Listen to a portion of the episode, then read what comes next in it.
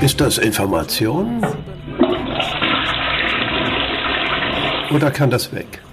Der Podcast mit Robert Bodi und Gerald Hüther. Die Nachrichten.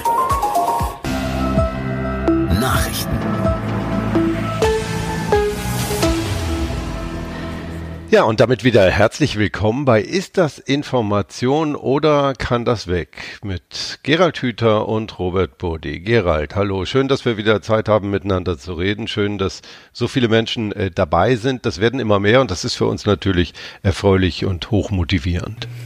Ich grüße dich auch, auch alle, die hier noch mit zuhören und ich finde das wunderbar, dass es immer mehr werden, weil dafür machen wir das ja. Es äh, macht auch immer mehr Freude, je mehr es sind und ich finde, dass wir auch mit den Themen immer wieder irgendwas finden, was tatsächlich spannend ist. Also mich haben viele Leute nochmal angesprochen, wie das mit den Haustieren ist und den Kühen, die nicht mehr auf ja. die Weide wollen. Das fanden wohl sehr viele Leute sehr erhellend, diesen kleinen, ja. dieses Gespräch, was wir da geführt haben. Ja, und heute äh, habe ich dir etwas vorgeschlagen, was mir natürlich sehr am Herzen liegt. Eine großartige Meldung ist auch durch alle Presseorgane durchge geschoben worden. Äh, ein, wir sind jetzt aufgrund einer äh, abgeschlossenen lang, langjährigen Untersuchung, die in vielen Instituten stattgefunden hat, das war so ein ganzes Forschungsprogramm, was da ausgeschrieben worden ist.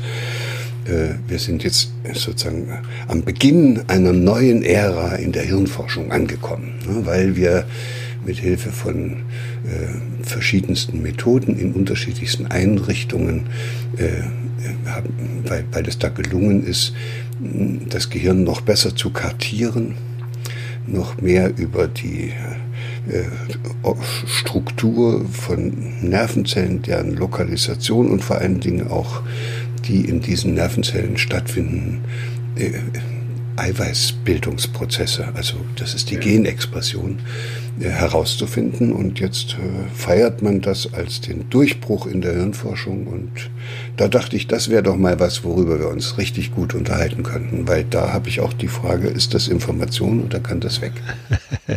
Ganz sicher.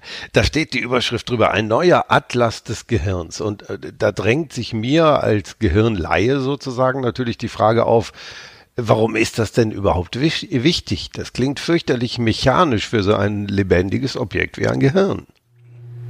Na, es sind wahrscheinlich zwei Gründe. Das eine ist ein, ein historisch zu verstehender. Also es gibt eine ganze Tendenz in der Wissenschaft, die sich bis heute durchzieht, die äh, davon ausgeht, dass wenn man ein Ding verstehen will, dass man es zerlegen muss bis in seine Einzelteile äh, und dann kann man es anschließend hoffentlich wieder zusammensetzen und dann hätte man die Mechanik verstanden. Ich nenne das so eine Art mechanistische Wissenschaft, ist im vorigen Jahrhundert doch einigermaßen erfolgreich gewesen, zumindest was das Zerlegen angeht. Also man hat alles bis in alle Einzelteile zerlegt. Mit dem dann später wieder zusammenfügen hat es nicht so immer gut geklappt. Aber äh, ja, wir brauchen uns ja nur an diese Phase zu erinnern, in der das Genom entschlüsselt worden ist. Das kennen ja viele noch so, diese großartigen Meldungen, dass nun das menschliche Genom sequenziert worden sei und dann hätte man die ganzen Basen gefunden und auch in die Art und Weise, wie die aneinander hängen. Und dann ist dann sogar in der FAZ eine ganze Titelseite mit diesen Basenpaaren erschienen. Und dann hat man geglaubt, jetzt hätte man, weil man die Bausteine des Lebens sozusagen beim Menschen sequenziert und aufschreiben, äh, sequenziert hat und aufschreiben konnte, hat man geglaubt, man hätte jetzt den Menschen verstanden und man wüsste jetzt, wie der Mensch funktioniert und wie der sich sozusagen herausbildet. Und äh, das hat ja dann eigentlich nicht lange gedauert, bis das alles ziemlich tief abgestürzt ist und man festgestellt hat, man hat es sich wieder einmal geirrt. Der Mensch ist nicht sein Genom sondern da ist etwas mehr, äh, was da zu uns dazugehört. Und so viele, so viele, äh, nennen wir es mal, Gensequenzen, wie, wie es beim Menschen gibt, die da exprimiert werden, so viele hat auch ein Fadenwurm. Also das hat dann zu sehr viel Ernüchterung geführt. Und ich hatte eigentlich gehofft, dass das jetzt damit auch aufhört, dass man ständig die Dinge sozusagen in ihre Einzelteile zerlegt, aber jetzt hat sich da tatsächlich äh, seit Beginn des Jahrtausends äh, nochmal eine neue Forschungs, äh, Förderung äh, herausgebildet, in der nun sozusagen das Gehirn in seine Einzelteile zerlegt wird, in der Hoffnung, dass man dann endlich besser versteht, wie es funktioniert. Und die sind jetzt mit ihrer Forschung an ein glückliches Ende geraten. Ich muss auch sagen, dass ich bin froh, dass das jetzt zu Ende gegangen ist, weil da wäre auch in den nächsten 30 Jahren nicht noch viel mehr rausgekommen. Das hat ja fast was Kindliches. Das machen kleine Jungs, die nehmen ihre Modellautos und nehmen die auseinander, weil sie sie verstehen wollen und am Ende haben sie dann nicht viel mehr verstanden, als dass sie jetzt kein Modellauto mehr haben. Ähm, du hast gesagt, das ist ein historischer Grund. Äh, das klingt sehr positiv. Kann man nicht auch sagen, das geht eigentlich hinter neuere Erkenntnisse zurück, die doch relativ klar machen, dass dieses Gehirn sich verändert und dass es auch äh, nicht isoliert zu betrachten ist, dass da eben, äh, du sagst das äh, immer schön plastisch, dass da ein ganzer Körper dran hängt. Ja, das ist ja, das ist ja die Absurdität dieses Vorgehens. Das ist begonnen worden, als die Erkenntnisse über die Neuroplastizität eigentlich schon alle da waren. Da hat man gemerkt, dass sich das Gehirn, die Nervenzellen und die Nervenzellvernetzungen das ganze Leben lang immer wieder ändern können, wenn Menschen neue Erfahrungen machen.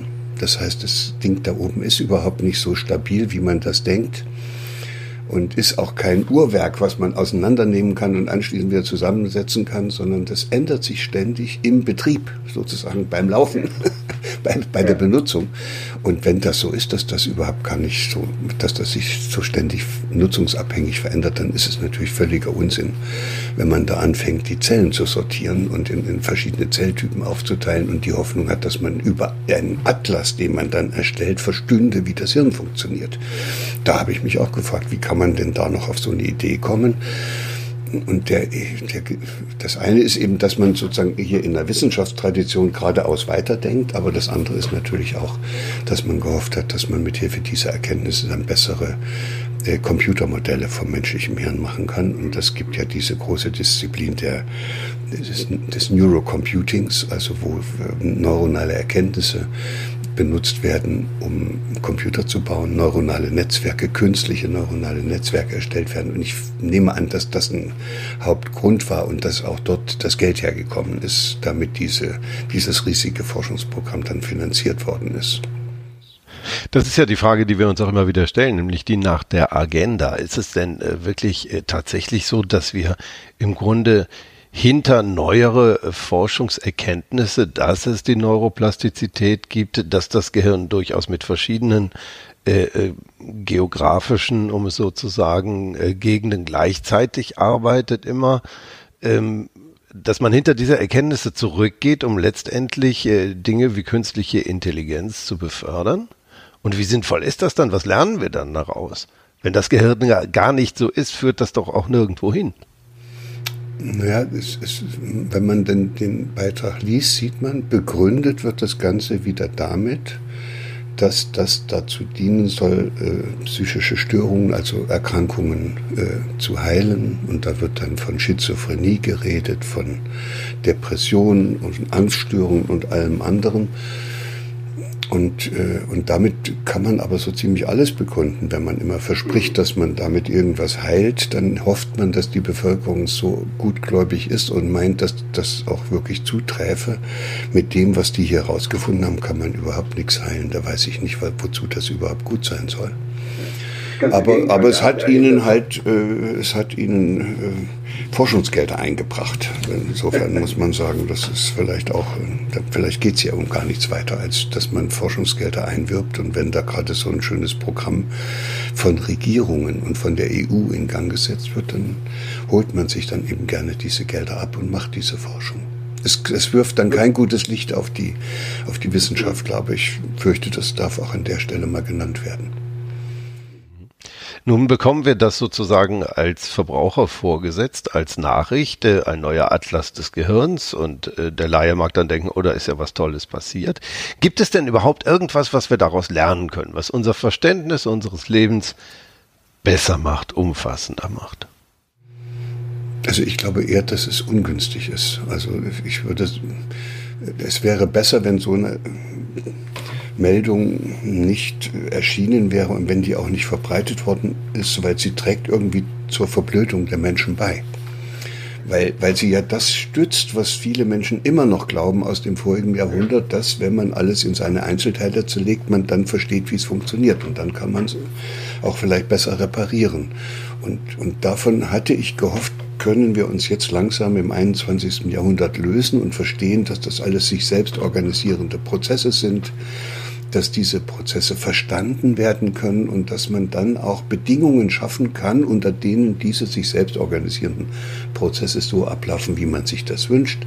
Zum Beispiel während der Hirnentwicklung in der Schule oder auch bei der Herausbildung und der Therapie äh, psychischer Störungsbilder. Ja, wenn man erstmal weiß, dass möglicherweise eine Wahnvorstellung, die jemand hat, etwas ist, was dem hilft, eine zu, ein zu großes Durcheinander in seinem Hirn einigermaßen anhand des Wahns zu sortieren, dann ist der Wahn auf einmal keine Störung, sondern es ist die Lösung, die der gefunden hat. Und dann kann man ganz anders darüber nachdenken, wie man einem solchen Menschen hilft, als wenn man sagt, das ist jetzt eine Veränderung der Genexpression in der Amygdala. Ja. Diese, diese Idee, dass das Gehirn sozusagen aus einzelnen Regionen äh, ähm, besteht, die einzelne Aufgaben dann und für sich isolierte Aufgaben haben, die hat uns ja in der Vergangenheit auch richtig hinters Licht geführt. Da hat es dunkle Kapitel gegeben auch. Äh, da wurde in den USA äh, vor mehr als 100 Jahren wurden Leuten äh, die Frontallappen äh, äh, entfernt, weil man gedacht hat, naja, äh, dann äh, löst das vielleicht das eine oder andere Problem, natürlich mit fatalen Folgen. Also wir haben ja gar keine guten Erfahrungen mit diesem Zugang zum Thema gemacht. Nee, haben wir nicht. Und äh, es ist aber eben immer wieder die Versuchung so groß, dass man es sich einfach machen will und wenn man glaubt, man hätte irgendeinen einzelnen Faktor oder eine Region oder einen Bereich im Hirn, in dem das Ganze dann verortet werden kann, dann glaubt man ja auch, dass man dann diesen Bereich entsprechend durch Manipulationen verändern kann. Zur Not schneidet man ihn raus. Und, äh, und dann ist das eigentlich ja doch die Grundlage für alles, was wir dann in unseren therapeutischen Settings machen, zum Beispiel in der Psychiatrie.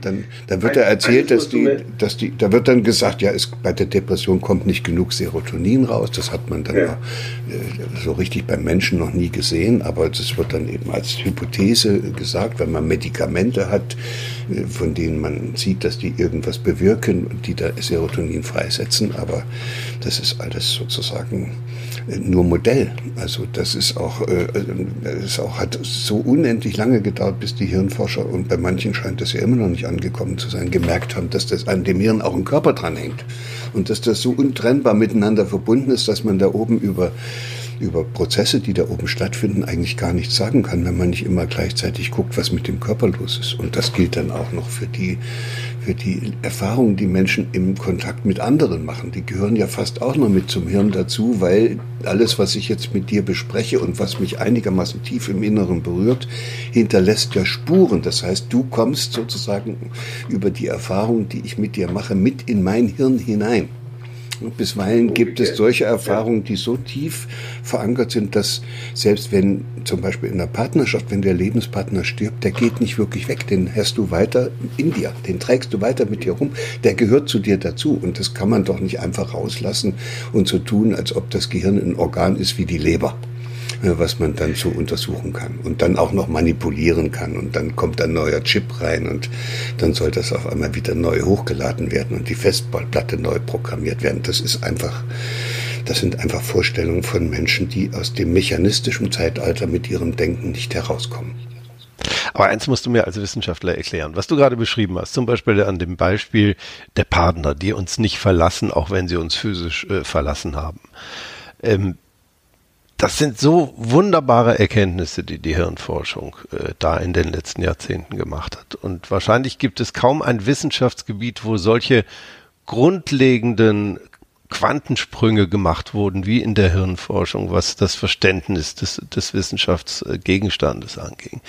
Wieso tun sich die Wissenschaftler so schwer damit, sich darüber zu freuen? Das ist doch eigentlich sensationell, dass sich das Verständnis unseres Gehirns in den letzten zwei, drei Jahrzehnten so dramatisch verändert hat. Und das tut so viele Möglichkeiten auf. Äh, warum gehen wir da immer wieder hinter zurück? Ach, lieber Robert. es, es gibt eben sehr viele Wissenschaftler, die äh, wirklich einfach auch Wissenschaftler geworden sind, damit sie eine bedeutende Rolle spielen und damit sie Karriere machen und damit sie möglichst viele Publikationen machen und dann ihre akademischen Meriten alle verdienen. Das heißt, es sind im Grunde sehr viele Bedürftige unter den Wissenschaftlern, die immerzu noch mehr haben wollen, noch mehr Anerkennung, noch mehr Erkenntnisse, noch mehr Publikationen, noch mehr, was weiß ich was, Fördermittel. Und wenn man so unterwegs ist, dann spielt das keine Rolle mehr, wie es im Hirn zugeht. Und dann will man auch nicht wissen, wie das im Hirn funktioniert, sondern dann heißt die Frage, mit welchen Untersuchungen gewinne ich die besten Meriten und Fördermittel und Anerkennung und Unterstützung. So. Und dann macht man das, was in einer Gesellschaft eben gerade gefördert wird und Anerkennung findet. Und dann äh, ist man sehr schnell an einem Punkt, wo man etwas wissenschaftlich untersucht, was einem bestimmten Zweck dienen soll. Hat man vorhin schon angeschnitten, dann zerlegt man das Hirn und kartiert es, weil man dann von einer Computerindustrie leichter unterstützt wird, die gerne solche neuronalen Netzwerke künstlich aufbauen wollen und dazu das Wissen der Neurobiologen brauchen oder sich davon zumindest erhoffen, dass das dann etwas besser und leichter wird. Und deshalb, ja, ist alles Geschäft. Es ist leider sehr viel Geschäft in diesem Wissenschaftsbetrieb. Was macht der Laie damit? Da bekommen wir nun als äh, Laien, als wissenschaftliche Laien von äh, Mainstream-Medien äh, solche Schlagzeilen vorgesetzt wie ein neuer Atlas des Gehirns. In einer Welt, die immer komplizierter wird, immer komplexer wird, immer voller wird, immer mehr Informationen anbietet, schauen natürlich alle in Richtung Wissenschaft, äh, um Dinge zu verstehen. Jetzt äh, sagst du, da gibt es aber eben ganz vieles, was äh, ganz anders motiviert ist, wo es gar nicht ums Verstehen ist. Wie kriege ich das als Laie sortiert? Ich glaube, in dem Fall ist es richtig schwer und ich fürchte, dass auch diejenigen aus den öffentlichen Medien, die jetzt diesen Beginn der neuen Ära in der Hirnforschung proklamiert haben, anhand dieses Abschlussberichtes dieser Wissenschaftler über die Kartierung des Gehirns, dass die selber nicht mitkriegen, ob das jetzt äh, richtig ist oder nicht. Und richtig ist es natürlich, das stimmt ja, was die da gemessen haben, ist, da, da wollen wir ja nicht zweifeln. Das ist ja kein Fake sondern ja. es ist nur fraglich, was man damit äh, lernen soll und wozu das dienen soll und warum das verbreitet werden muss. Und dann sieht man plötzlich, dass wir auf diese Art und Weise etwas verfestigen. Ich nenne das immer, das ist so, als ob man auf der Stelle tretet, auf, auf der Stelle tritt mit seinen wissenschaftlichen Erkenntnissen und immer wieder und immer wieder, bis da immer ein tieferes Loch entsteht und dann hängt man in dem Loch fest und kommt nicht wieder raus. Und deshalb bin ich da immer eher dafür, dass man dass man auch diese Ansätze, mit denen Wissenschaft unterwegs ist, hinterfragt. Und hier heißt die Frage, die man eigentlich stellen muss, wollen wir das Hirn verstehen oder wollen wir nach einfachen Mechanismen suchen, die wir den Leuten sozusagen anbieten können, damit die glauben, es gäbe irgendjemand oder sie seien selbst in der Lage, das Hirn zu verstehen.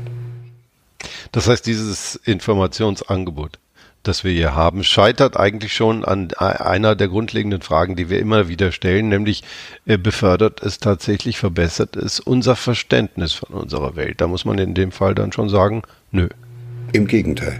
Es macht, selbst wenn jemand schon mal was von Neuroplastizität gehört hat, dann tut er, dann führt das, diese, diese Kartierung des Hirns nur dazu, dass der dann wieder doch glaubt, dass es vielleicht sein könnte, dass äh, es so auf einzelne Zellen und die Art und Weise, wie die ihre Gene exprimieren, ankommt. Ja. Gerald, ein spannendes Thema, ähm, nicht leicht zu verstehen für den Laien. Danke, dass du uns da so durchgeführt hast. Äh, in dem Fall können wir sagen, das ist ein Informationsangebot, aber irgendwie kann es trotzdem weg. Zumindest können wir zwei Löcher reinmachen. Das brauchen wir eigentlich nicht, oder? Ja, ich würde es mit Begeisterung in die Klospülung stecken und einfach wegspülen. Ist vielleicht aber immerhin ein Vorteil, hat sowas. Es wird dann schwieriger, jetzt den nächsten Wurf zu machen und nochmal sowas zu fördern. Ja. Das heißt, ja, okay. langsam irgendein bisschen Erkenntnis bleibt ja übrig und, sei es auch nur, dass man feststellt, etwas, was sich ständig verändert, kann man nicht kartieren. Ja. Macht keinen Sinn. Ne? Macht keinen Sinn. Ja, alles klar. Ganz Gerald, ganz herzlichen Dank. Ich äh, danke dir. Das war wieder mal spannend. Äh, eine Information, äh, die weg kann, ein Informationsangebot, das weg kann. allen, die zugehört haben, danke fürs Dabeisein und dir wie immer fürs Gespräch. Und einen schönen Gruß an alle und eine gute Woche. Alles Gute.